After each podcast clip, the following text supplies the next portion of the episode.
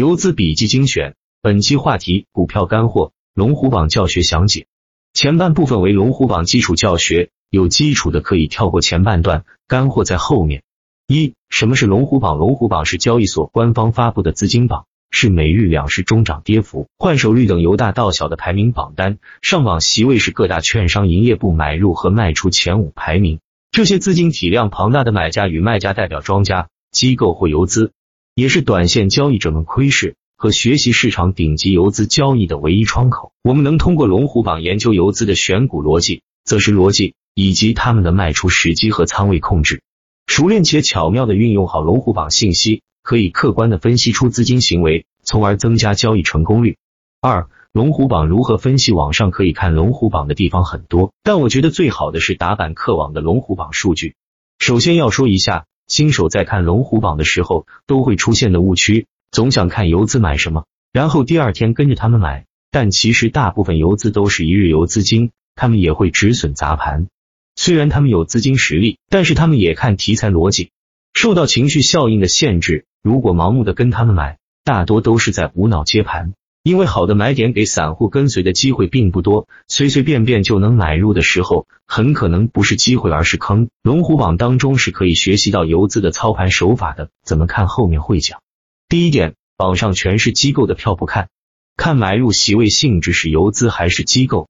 机构通常是指公募、社保、保险、和 FII、境外机构投资者等等，他们对行业政策、公司基本面研究深入，资金雄厚。持股周期长，大量资金集体买入，这类机构大量买入的表一般中长期向好，无法有效判断出短期股价走势，所以不太适合短线交易者关注。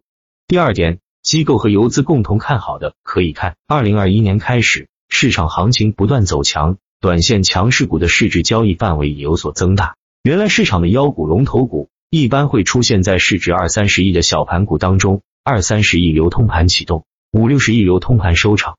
在那种环境下，介于机构的资金体量和买入的诸多条件限制等因素，很少会看见机构的身影。而现在 A 股的投资环境越来越好，且受注册制改革影响，也在杜绝炒小炒差。当前的龙头股、妖股市值属性一般会在五十亿至三百亿之间的中盘股中出现，也经常会出现机构与游资共同上榜的情况。上图就是结构和知名游资共同上榜的股票。这类股票有人说是机构与游资互通消息，也有人说机构与游资共同看好，就表明中短期都看好。这些说法都有道理。乐哥的判断方式是看一下机构的买入占比重，还是短线游资的买入占比重。如果游资占比重，就可以按短线票看，大致加一下买入金额就可以了。具体还是要看是否会出现自己交易体系当中的买点。第三点，看上榜席位中有没有毒瘤。毒瘤榜是什么意思？就是某些席位在龙虎榜中出现，后面的走势大概率下跌。看到这样的榜，尽量回避。毒瘤榜举例，东财网络开户的归属营业部都是这几个席位，所以称之为散户集中营，简称东财。这类席位上榜之后的溢价率非常低。散户的特点就是资金量小，基数庞大，各自为战，人心不齐。散户之间本身就有分歧，没办法像游资一样，能同时调动千万亿万资金形成合力。短线强势股上面出现多个这种散户席位时，在大多数情况下不是见顶就是回调，所以也被归类为毒瘤游资一类。如果你的操作经常跟东财同频上榜，要反思自己的交易思路是否正确。上面截取的是长春燃气十二月三十一号的龙虎榜，我们看一下东财席位抱团之后个股的走势。换个角度讲，其实出现东财这种席位也并不一定都是坏事。在乐哥的操作中，很多低吸买点都是在出现东财席位后，第二天开仓低吸买入且反包成功的。你知道散户多第二天大概率会出现回调，如果没有转强动作，那就确定是走弱了；如果有转强动作，就可以确定是在洗盘，把散户洗出局，继续拉升。所以看到东财不一定都是利空，也有可能是机会。另外一种情况就是全明星榜，也要注意。上图的席位是五位顶级游资同时出现在龙虎榜上，这种情况也要尽量回避一下，因为大资金之间的博弈很容易误伤散户。就好比一个全明星云集的临时球队打不过一个没有明星的默契球队一样，都想出风头，互相内斗很容易出现分歧。第四点，一家独大的龙虎榜不要去。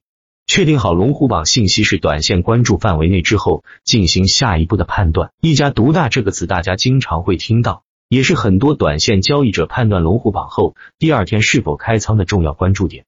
一家独大顾名思义就是某个席位买入量特别多，如果一家席位掌握的筹码数量过重，会导致场内跟随资金恐慌，场外资金也无人愿意接力，因为一旦这家独大的筹码出货抛压会非常重。即便能继续拉升，也会付出不小的拉升成本，可谓费力不讨好。所以龙虎榜一家独大的股票后面的走势，往往下跌和回调的概率很大。怎么界定一家独大？乐哥的界定方式就是榜一买入量超过榜二到榜五买入量的总和，这个就算是一家独大了。榜一买入六千万，总和才四千五百万。如果榜一强跑出逃的话，这六千万的货量是不容易被接住的，需要花很大的成本来维持股价。换位思考，如果榜二或榜三是你，你会不会有恐惧心理，担心榜一出逃提前抢跑？这就是通过资金情绪推演资金行为。假如你要是场外的做多的大资金，你想去这只个股做接力，则需要考虑更多，不单单是一家独大出货的问题，还要考虑里面其他资金恐慌抢跑的问题，并且伴随着里面的主导资金抢跑，同样也会带出来恐慌跟风盘。那这样的股票，你还会不会去接力呢？所以，如果我选中股票的龙虎榜是这种情况，基本就放弃买入的想法。时至今日，龙虎榜出现一家独大的情况并不是很多，因为这个道理很多人都懂，这是个资金合力市场，你吃独食就没人愿意跟你玩，到头来谁一家独大谁吃亏。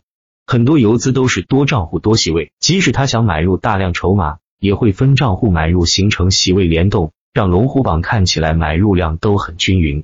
减少一家独大情况造成的恐慌。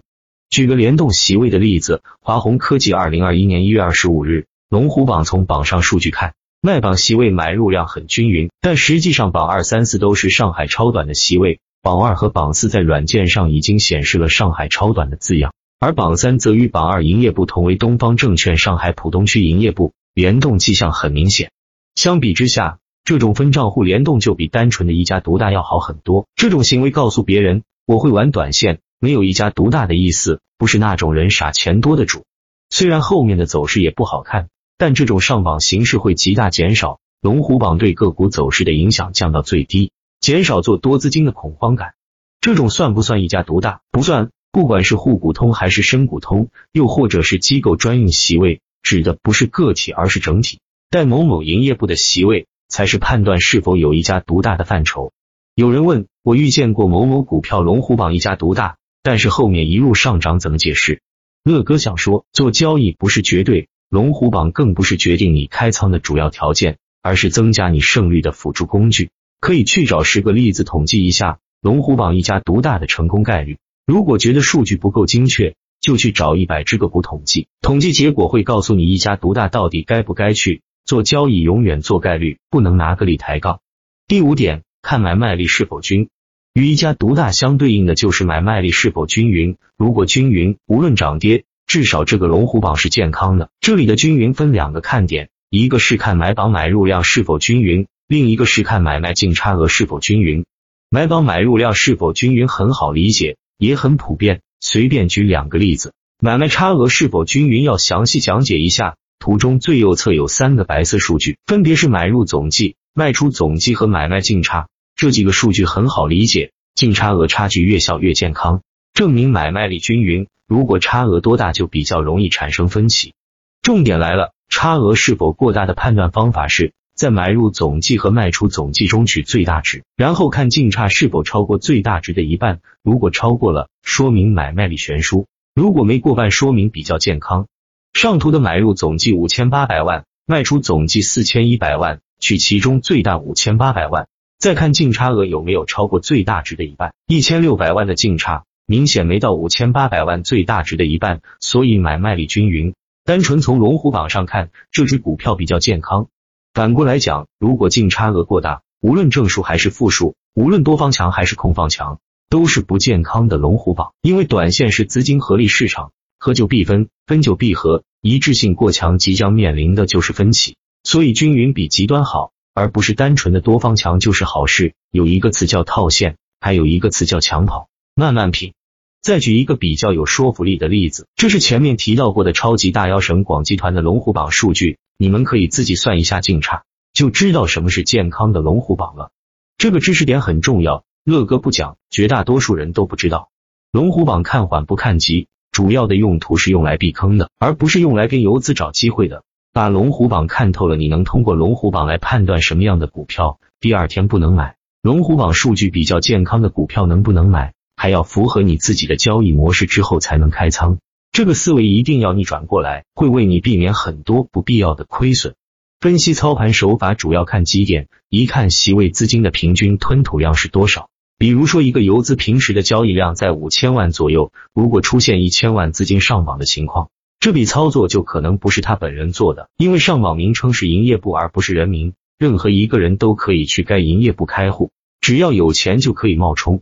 二看游资买入股票的特点，有些游资喜欢做中盘股，因为资金量比较大，小票容不下他们的资金。方新霞和赵老哥都算资金体量比较大的主，小票基本不做，尤其赵老哥现在不太做主流的热门短线股，因为竞争力比较强，可入资金份额也比较少。做一只中盘股入两个亿赚百分之十就是两千万，一只小票入两千万想获取同等收益则需要翻倍。